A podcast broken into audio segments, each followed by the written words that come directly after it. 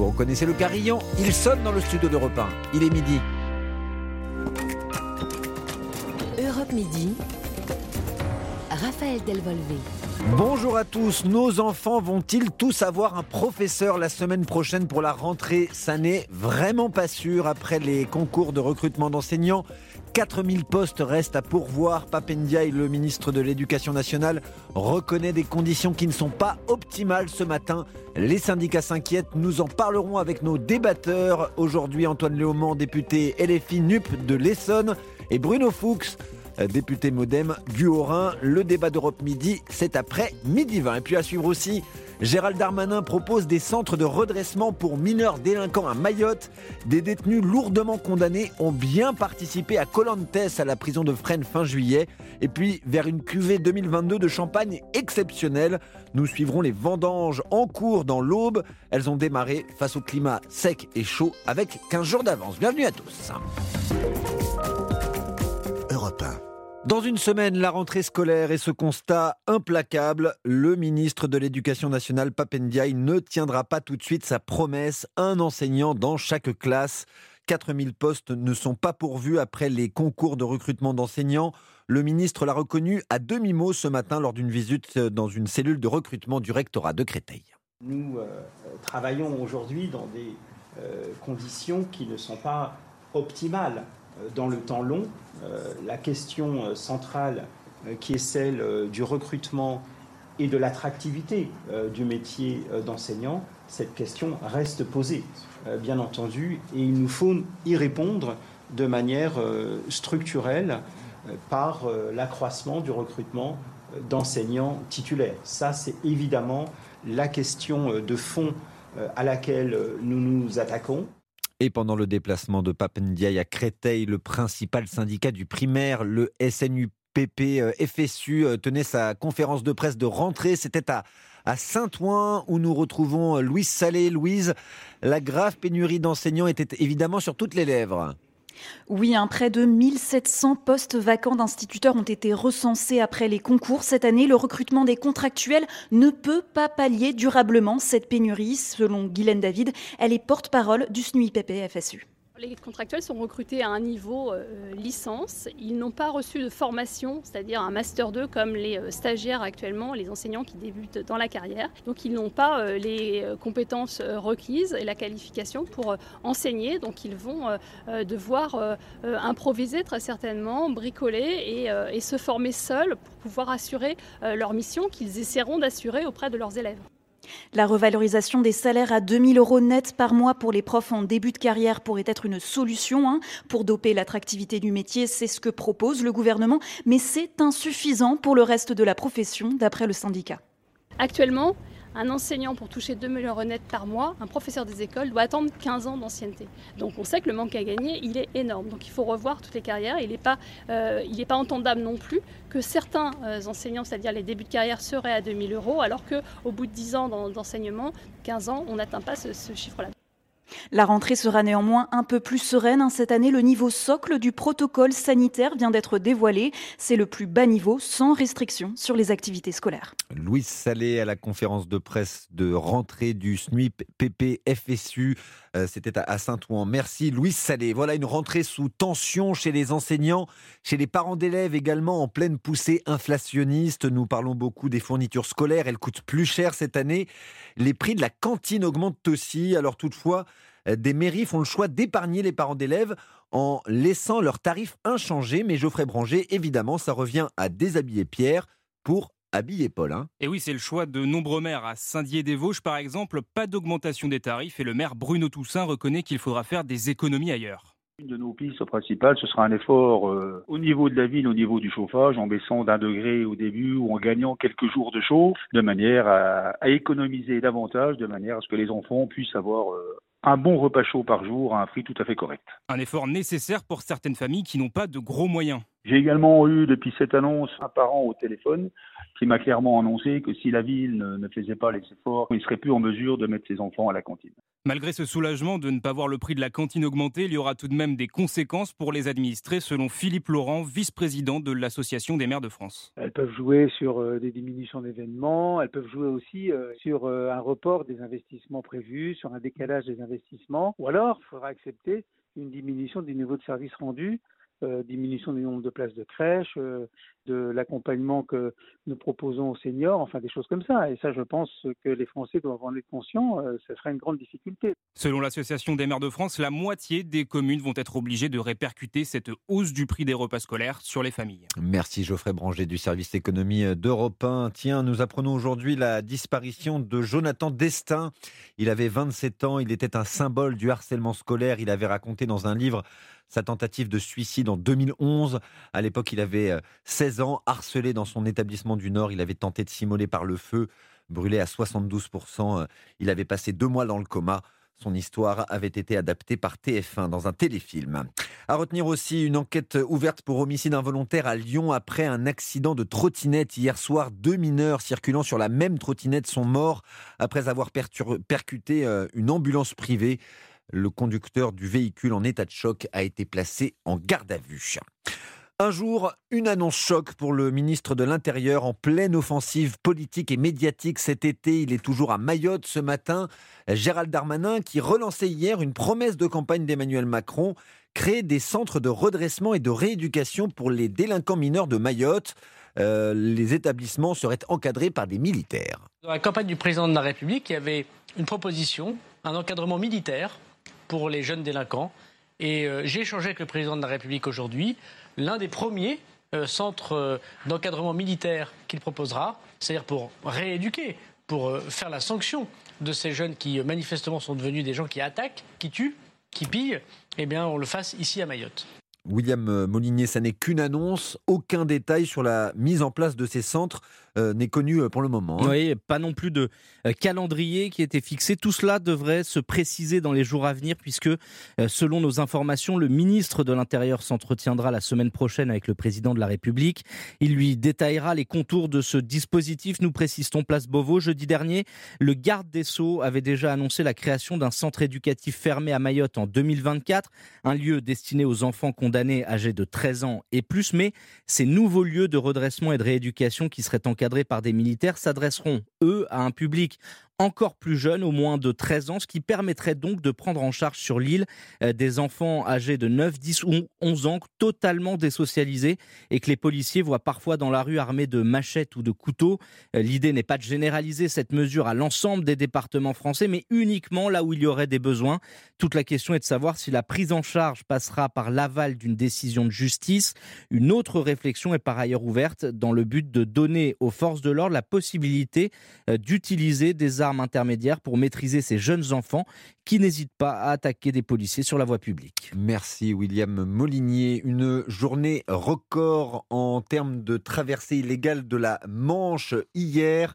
Près de 1300 euh, migrants ont tenté euh, de rejoindre les côtes anglaises à bord de 27 bateaux statistique rapportée ce matin par le ministère britannique de la Défense. Le ministre de la Justice, Éric Dupont-Moretti, se rend à la maison d'arrêt de Fleury-Mérogis cet après-midi. Le garde des Sceaux doit évoquer le plan de création de 15 000 nouvelles places de prison, mais il devrait aussi beaucoup parler de la polémique Colantes. Nouveau rebondissement hier soir avec la révélation de nos confrères de l'opinion et celle de nos confrères de BFM TV, contrairement à ce qu'affirmaient les organisateurs de ces activités de réinsertion comme ce concours controversé de karting. Au moins deux délinquants lourdement condamnés y ont participé. Arthur Delaborde, il s'agit de condamnations pour viol et pour meurtre. Oui, deux détenus qu'on voit donc sur ces images en train de faire du karting ou du tir à la corde au-dessus d'une piscine. L'un d'eux avait été condamné en 2021 à une peine de 10 ans pour viol. Il a également écopé ces dernières années de plusieurs peines pour vol ou violences aggravées. Un autre participant a lui été condamné pour meurtre. Ce sont euh, ces révélations sur le lourd passé judiciaire des participants qui ont conduit hier soir les organisateurs de l'événement à retirer la vidéo de leur compte sur les réseaux sociaux. L'équipe de Colantes explique avoir été trahie en fait par l'administration pénitentiaire. Elle dit que la direction de Fresnes s'était engagée à ce qu'aucun participant ne soit condamné pour atteinte aux personnes. Le ministère de la Justice, lui jusqu'à présent, se montre distant et réaffirme qu'il n'avait pas été informé de la teneur réelle de ces activités, ni a fortiori du casier judiciaire des participants. Il y a tout de même de nombreuses zones d'ombre et on attend donc les explications d'Éric Dupont-Moretti cet après-midi, le garde des Sceaux qui, face à cette polémique, est pour le moment soutenu par le gouvernement. Le porte-parole, Olivier Véran, a assuré ce matin que ni le cabinet du ministre de la Justice, ni même le directeur central de l'administration pénitentiaire n'étaient au courant de cette course de cartes ou de l'installation d'une piscine temporaire dans la prison de Fresnes. Merci Arthur Delaborde. Nous suivrons cette prise de parole du ministre de la Justice à Fleury-Mérogis cet après-midi. Lui aussi doit s'exprimer. Ça fait longtemps qu'on ne l'a pas entendu. Jean-Luc Mélenchon, le leader de la France Insoumise, s'exprime à Upi dans la Drôme devant les jeunes insoumis cet après-midi. Prise de parole attendue notamment euh, sur euh, l'appel à manifester de la CGT le 29 septembre prochain. La rentrée sociale également au menu du dîner entre le président et la première ministre ce soir. Emmanuel Macron et Elisabeth Borne doivent notamment préparer le Conseil des ministres de demain. 2002, 2022 plutôt, année de canicule et de grands crus, de grandes récoltes sont promises aux producteurs de champagne. Les vendanges ont commencé avec deux semaines d'avance. Les grains sont petits, sucrés, abondants et sans pourriture. Clément Barguin est allé voir euh, les viticulteurs de Montgueux dans l'Aube. Dans cette parcelle de chardonnay, les caisses au pied des vignes sont remplies de ces grappes de raisin avec des petits grains, signe d'une très bonne saison selon Jean-François, copropriétaire du domaine Étienne Doué. Là, ça se présente très bien, des bons degrés, une acidité euh, qui se tient malgré les grosses chaleurs. Des températures élevées, un sol sec, des conditions finalement idéales pour un millésime d'exception. Anne-Françoise Jaillon est propriétaire d'un domaine de 7 hectares et demi. À partir du moment où les raisins sont, petits, ben, vous avez une concentration très importante. Et euh, nous attendons donc une belle récolte en qualité, puisque euh, le climat assez sec nous a permis en fait euh, de limiter totalement les maladies auxquelles on est confronté tous les ans. Des récoltes de qualité et des quantités abondantes après une année 2021 compliquée. 12 000 kilos donc, de raisins coupés par hectare. On doit aussi reconstituer notre réserve individuelle que nous avons utilisée l'an passé suite à l'épisode de gel où euh, on a à peu près eu une perte de 50% de récolte. Et donc je pense qu'on pourra le faire. Il faut maintenant récolter au plus vite pour que la qualité du champagne reste exceptionnelle. Les vendanges vont s'échelonner dans la région jusqu'à mi-septembre. Mongueux, Clément Barguin, Europe 1. Voilà, le champagne à consommer évidemment avec la plus grande modération. C'est la meilleure façon de savourer les grands millésimes. La rentrée, c'est aussi évidemment le grand moment de l'édition, la rentrée littéraire avec l'arrivée en librairie de centaines de romans euh, en même temps, ce qui n'est pas sans poser de problèmes logistiques aux libraires, Nicolas Caro. À la librairie L'Instant, une petite surface de 60 mètres carrés dans le 15e arrondissement de Paris, c'est le branle-bas de combat pour Sandrine Babu. Pour l'instant, c'est calme, les clients ne sont pas encore rentrés de vacances, et tant mieux puisqu'il y a du pain sur la planche, comme chaque année, et de l'enthousiasme aussi. Sandrine Babu. Tous les ans, on se dit, euh, bon allez, c'est la rentrée littéraire, on va avoir euh, des centaines de livres, euh, encore des livres, ce qu'on a encore vraiment besoin, et puis on commence à en, lire un, deux, trois, et on est, enfin moi je suis hyper contente, j'ai découvert déjà des beaux textes, donc en fait c'est un bon moment quand même. par contre, la partie logistique, euh, est très lourde. Ce sont les cartons qui sont lourds et livrés tous les jours. Il faut faire des choix. Beaucoup de romans passeront inaperçus. Certains ne seront même pas posés sur les tables des libraires. Mais les premières victimes, ce sont les romans du premier semestre. Les invendus sont renvoyés à l'éditeur. On fait jamais autant de place que ce qu'il faudrait. Et là, la semaine dernière, quand je suis revenue, je me suis rendu compte que j'étais très loin du compte. Donc là, bah, ça se voit pas à la radio, mais il y a des piles de livres euh, sur les tables qui vont repartir euh, chez les éditeurs et j'ai fait de la place pour euh, tout ce qui arrive, sachant qu'on a eu notre première semaine donc, de nouveautés, mais ça continue cette semaine euh, et la semaine prochaine, donc euh, on est loin du compte encore. En tout, 490 romans pour cette rentrée littéraire 2022. Nicolas Caro et nous nous replongeons dans les livres dans quelques instants avec le traditionnel choix de Mola notre librairie partenaire à Bordeaux. Un mot de sport, et c'est presque de la géopolitique. Après six mois d'arrêt, le championnat de football ukrainien reprend aujourd'hui. C'est surtout symbolique, les rencontres se jouent à huis clos, uniquement à Kiev et dans l'ouest du pays. Les joueurs ont pour consigne de se mettre à l'abri en cas d'alerte pendant les matchs. À la plage ou au bureau, retrouvez la météo. Avec les 250 hôtels Kyriade, partez à la découverte de nos régions sur kyriade.com.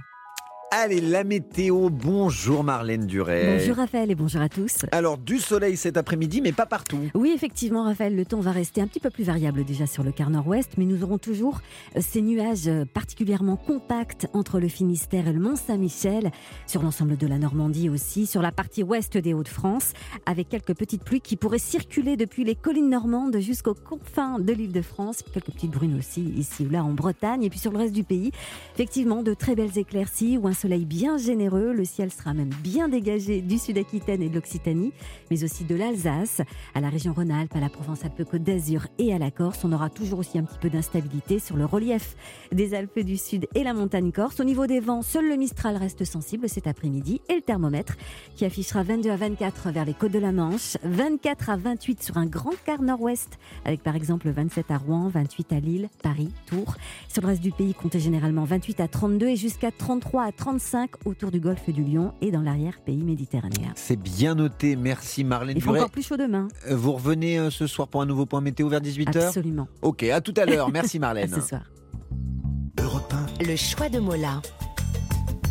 Chose promise, chose due. Voici le choix de Mola, notre librairie partenaire à Bordeaux. Bonjour Stéphane Place. Bonjour Raphaël, bonjour à tous. Et nous parlons aujourd'hui d'un polar écrit par Hugues Pagan. L'histoire se déroule dans les années 70 et l'on y découvre le quotidien d'un jeune officier de la PJ parisienne. Stéphane, cet ouvrage s'appelle Le carré des indigents. Oui, l'inspecteur principal Claude Schneider est un flic très atypique au charme absolu. Il ne parle pas beaucoup et vient d'être nommé dans une ville qu'il connaît bien puisqu'il y a passé sa jeunesse. L'intrigue se situe en novembre 1973. Désormais chef de groupe de la brigade criminelle, ce vétéran de la guerre d'Algérie ne tarde pas à être confronté à une affaire aussi triste que sordide. Un soir, un père, modeste aiguilleur à la SNCF, passe la porte du commissariat veuf. Il élève sa fille qui rêve de devenir maîtresse d'école. Parti en Solex pour se rendre à la bibliothèque, la gamine a disparu. Tenace, Schneider n'accepte pas le meurtre de cette gosse que l'on retrouve presque décapitée. Polar d'atmosphère sombre, le carré des indigents, ce n'est pas juste une intrigue bien menée. Karine Gilabert, libraire chez Mola. C'est l'univers de Pagan, on dans du noir, transcendé par une plume poétique, magique, magnétique, étonnante. Pagan, c'est un styliste. C'est presque un peintre. Il y a des ciels noirs chez Pagan, à l'image des, orages qui tombent sur la ville, ou de la pluie, mais aussi à l'image des âmes humaines et des exorcions euh, terribles des meurtriers. Je m'arrête sur des phrases, moi, alors que c'est terrible l'histoire qu'il nous raconte, et je m'arrête sur des phrases par la beauté des mots qui percutent dans le lecteur. L'auteur Hugues Pagan est un ancien policier, les flics il connaît. Claude Schneider, héros récurrent, s'impose plus que jamais sous sa plume comme un personnage attachant, pétri de contradictions aussi. C'est un guerrier qui, d'une certaine manière, continue sa guerre en civil. J'en ai pas connu beaucoup de, ce genre. C'est la différence entre le policier, le flicard, euh, machin, quoi, sans intérêt, et puis ces guerriers, euh, ces guerriers sans guerre quelque part. Le 45, le trench coat, la veste de combat, etc. Il continue sa guerre, manqué et du mauvais côté. La guerre contre ce qu'on a appelé le mal, contre l'axe du mal, ce sont des concepts qui ont été prégnants. Maintenant, maintenant tout le monde s'en fout, je veux dire, heureusement. Mais c'était, euh, il fallait être d'un côté. De surcroît, Schneider a une autre euh, faille. Schneider a connu une histoire d'amour avant tout ça. Finalement, il est, blessé parce que, parce, que, parce que son histoire d'amour a, a flanché. Alors, ça m'énerve, mais Schneider est un romantique. D'étranges yeux gris, un regard de loup, Schneider n'est pas uniquement un super flic dans le carré des indigents, qui est vraiment un roman noir original à lire absolument. Ce policier qui se moque bien des hiérarchies dévoile aussi sa tendresse. Merci Stéphane Place, le choix de Mola, c'est tous les jours sur Europe 1. Dans quelques instants, place au débat, à l'opinion. Nous serons aujourd'hui avec Antoine Léaumont, député La France Insoumise NUP de l'Essonne, et Bruno Fuchs, député Modem du Haut-Rhin. C'est la majorité présidentielle. A tout de suite sur Europe.